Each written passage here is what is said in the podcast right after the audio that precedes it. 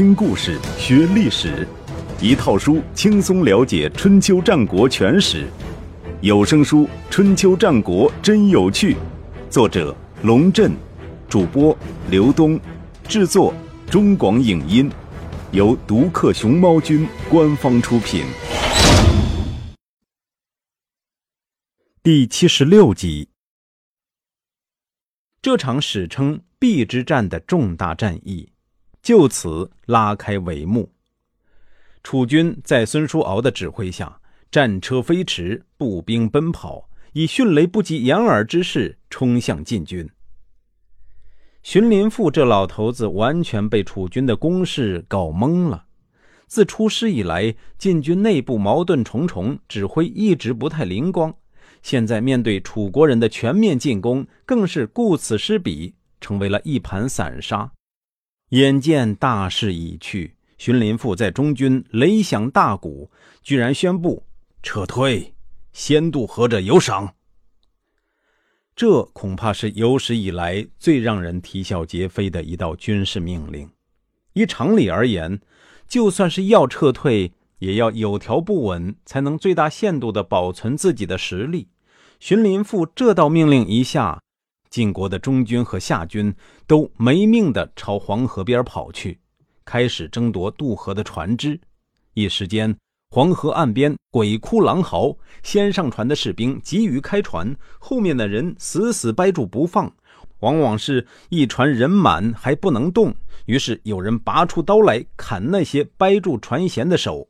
没过多久，船中的断指多得可以用手捧起来。此情此景真是让人难以相信，这竟然是曾经称霸中原数十年的晋国大军。当然，在这个关键时刻，也有人保持了霸主之国的尊严，那就是世会统领的上军。由于世会早有准备，楚国人一直未能突破世会的防线，尤其是设于鳌山之前的七路伏兵，给楚国人造成了不小的打击。楚庄王迅速调整部署，命公尹齐带领一个方阵为右路军，追逐晋军的下军；命其附庸唐国的军队为左路军，攻击晋军的上军。为了加强左路的攻势，又命潘党率领兵车四十乘加入，打算一举歼灭晋国上军。细客问世会：“我们要坚守阵地吗？”世会说。楚军现在斗志昂扬，如果集中力量打击我军，我军必然全军覆灭。不如收兵离开战场。我们没有与中军和夏军在一起撤退，已经不需要承担临阵脱逃的责任，又保全了士卒的性命，也算可以了。于是亲自殿后，有条不紊地指挥上军撤退，保持了不败之势。大战之中有许多花絮被史官一一记录下来。楚庄王在左广的护卫之下，亲临前线指挥作战，结果遇到前来护驾的右广。楚庄王想换成右广的战车，屈当跳下车来拦在马前说：“大王既然乘坐左广开始作战，就必须乘坐左广结束战斗。”楚庄王为其忠勇所感动，遂不换战车。而且自此之后，改变两广值班顺序，先乘坐左广的战车。战斗接近尾声，有一两乘晋国兵车陷入坑中，动弹不得。恰好有楚国士兵经过，楚国人教他们抽去车前的横木，才得以脱困。但是走了没几步，战马又不听使唤，徘徊不前。楚国人又教他们拔掉大旗。扔掉车轭，才彻底逃出来。楚国人这样做，是因为楚庄王下令说，战争已经大获全胜，不必再追杀晋国残兵。但是晋国人并不领情，逃出来之后，还回过头来嘲笑说：“哎呀，我们还真是不如贵军的逃跑经验丰富啊！”跑到楚军大营前喝了一夜酒的赵瞻，倒是不乏亲情。逃回军中之后，将两匹好马让给自己的哥哥和叔父，自己另外找了一辆马车逃跑。在路上又遇到楚军的小股部队，第二次弃车入林。等他从树林里钻出来，正好看见大夫冯氏和他的两个儿子乘坐同一辆马车经过，便大声呼救。冯大夫也不是省油的灯，对两个儿子说：“别回头看，装作没看见。”但这两个傻瓜没明白父亲的意思，忍不住回头，而且惊呼道：“哎，这不是赵老头吗？”冯大夫无奈。只好停下车，让赵瞻上车。赵瞻长得胖，他一上车，冯家的两个儿子只好走路了。结果被楚国人追上，双双战死。晋国下军大夫荀守的儿子荀英被楚将熊腹姬俘虏。荀守说：“连自己的儿子都保不住，我还有脸回国吗？”于是带领自己的部属返回战场寻找儿子。魏齐素来与选手关系很好，于是主动为其驾车。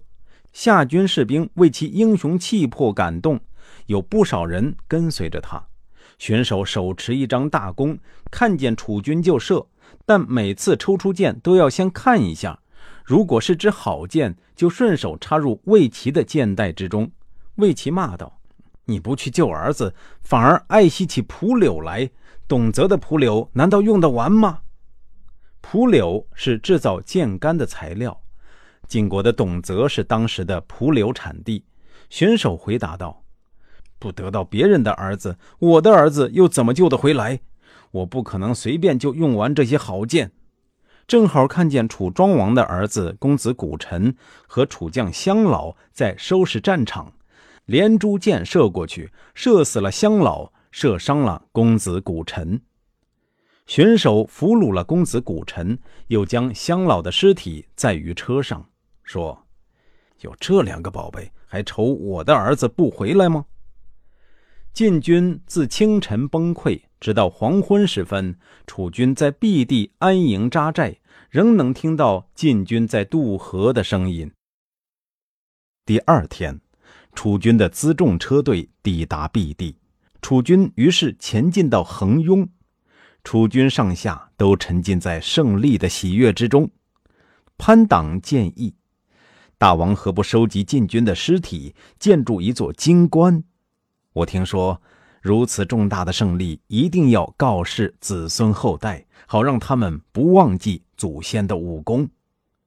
所谓金棺，就是将尸体堆积而成的死人堆，用现代汉语来说，叫做白骨塔，也许更合适。楚庄王摇摇头说：“你知道吗？所谓武，指歌为武。当年周武王战胜商朝，作诗说：‘收起干戈，藏好弓箭。我追求美德，所以成就夏乐之中，成就王业而保有天下。’又说：‘因此巩固你的业绩。’又说：‘广布先王的美德而加以发扬。’我发动战争，只是为了求得安定。”又说：“安定万国，年年丰收。赫赫武功是用来禁止暴力、消弭战争、保持强大、巩固基业、安定人民、团结大众、丰富财物的。所以要子孙后代牢牢记住。”后人无从猜测楚庄王此刻的真实想法，但是他说这些话的时候，身边的各位楚国大夫无不为之动容。甚至有人掩面而泣。楚庄王接着说：“今天我使两个国家的人民暴尸于黄河之滨，这是残暴；炫耀武力以威胁诸侯，兵器不能收藏，残暴而屡动干戈，怎么能够保持强大？晋国仍然存在，谈何巩固业绩？违反人民愿望的事情还很多，怎么安定人民？”没有美好的品德而与诸侯争强斗胜，如何团结大众？把别人的危机当做自己的机会，别人有难则暗自欣喜，以为是自己的光荣，何以丰富财物？武功有七德，我却没有一样，拿什么昭示子孙后代？我们还是先修建供奉先王的祖庙，向祖先汇报一下胜利的信息就行了。战争的胜利。并非我的功劳。我私下以为，只有强国的君主才能说出这样的话，尤其是那句“把别人的危机当做自己的机会，别人有难则暗自欣喜，以为是自己的光荣”，可以说是振聋发聩，足以警醒世人。一个国家和他的人民，如果总是对别国的灾难感到幸灾乐祸、欣喜若狂，其实是一种弱者的表现。这样的国家很难强大。楚庄王还说，古代的明君讨伐不敬之人，抓住罪大恶极的，杀掉埋葬，因此才筑金棺以示惩戒。现在晋国并非罪大恶极，晋国的士兵更是死于尽忠报国，又凭什么建造金棺呢？于是楚庄王祭祀黄河之神，在黄河之滨修建楚国宗庙，举行了庄重的祭祖仪式之后，便。班师回朝了。关于邲之战，还有一段花絮没有记载于历史，但是历来被人们津津乐道。相传楚庄王当年打败窦交之后，举行庆功酒宴，大宴群臣，并命自己的宠妾许姬给大家敬酒。忽然刮来一阵怪风，将蜡烛全部吹灭。估计是有人喝醉了。竟然趁着天色昏暗，将许姬揽到怀里。许姬手快，一边挣脱，一边就将那个人帽子上的红缨摘下来。许姬摸索着走到楚庄王跟前，低声将这件事儿告诉了楚庄王，并且说：“快命人点亮蜡烛，看看是谁胆大包天、敢动大王的女人。”楚庄王听了，大声命令内侍：“先不要点灯。”寡人今天与众卿痛饮，不醉不休，请大家都将帽缨摘下来再说。于是众人都将帽缨摘下来，继续喝酒。等到内侍重新点亮蜡烛，满堂文武都戴着无缨之帽，自然也就不知道是谁非礼许姬了。邲之战中，楚庄王亲临战场。发现有一个下级军官杀敌异常勇敢，五次带队冲杀，五次冲破晋军的防线，所向披靡。战后，楚庄王要奖赏这个下级军官，却被他拒绝。这个人告诉楚庄王，他就是当年调戏许姬之人。为报答国君的宽宏大量，就算战死沙场也没有遗憾。这个故事在京剧中有个名目，叫做。绝缨会，至于是否确有其事，现已无从考证。也许人们认为楚庄王是个有作为的明君，所以编造出这个故事来体现他的宽厚吧。至于那位赶着鸭子上战场的白胡子老公公，他的结局倒也不差，因为打了败仗，他向晋景公请求以死谢罪。晋景公本来想答应他的请求，世会劝谏说。不能让他死。当年城濮之战，我军大获全胜，吃楚军的粮食吃了整整三天。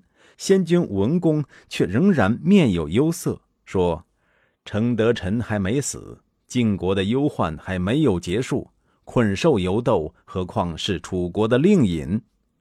直到楚王命程德臣自尽，文公才喜形于色，说：“这下他可害不了我了。”楚军战场失利，又自损一员大将，可谓一败再败，数十年间不敢再与晋国争强。今天的失败，也许是老天在警示晋国吧。如果再杀掉荀林父，那就是我们一败再败，恐怕也将长期无法与楚国争锋了。荀林父为您服务，进则尽忠，退则思过，是捍卫江山社稷的人，为什么要他死呢？再说，他的这次失败就像是日食月食，对日月的光辉又有什么影响呢？所谓日月，当然是指晋景公。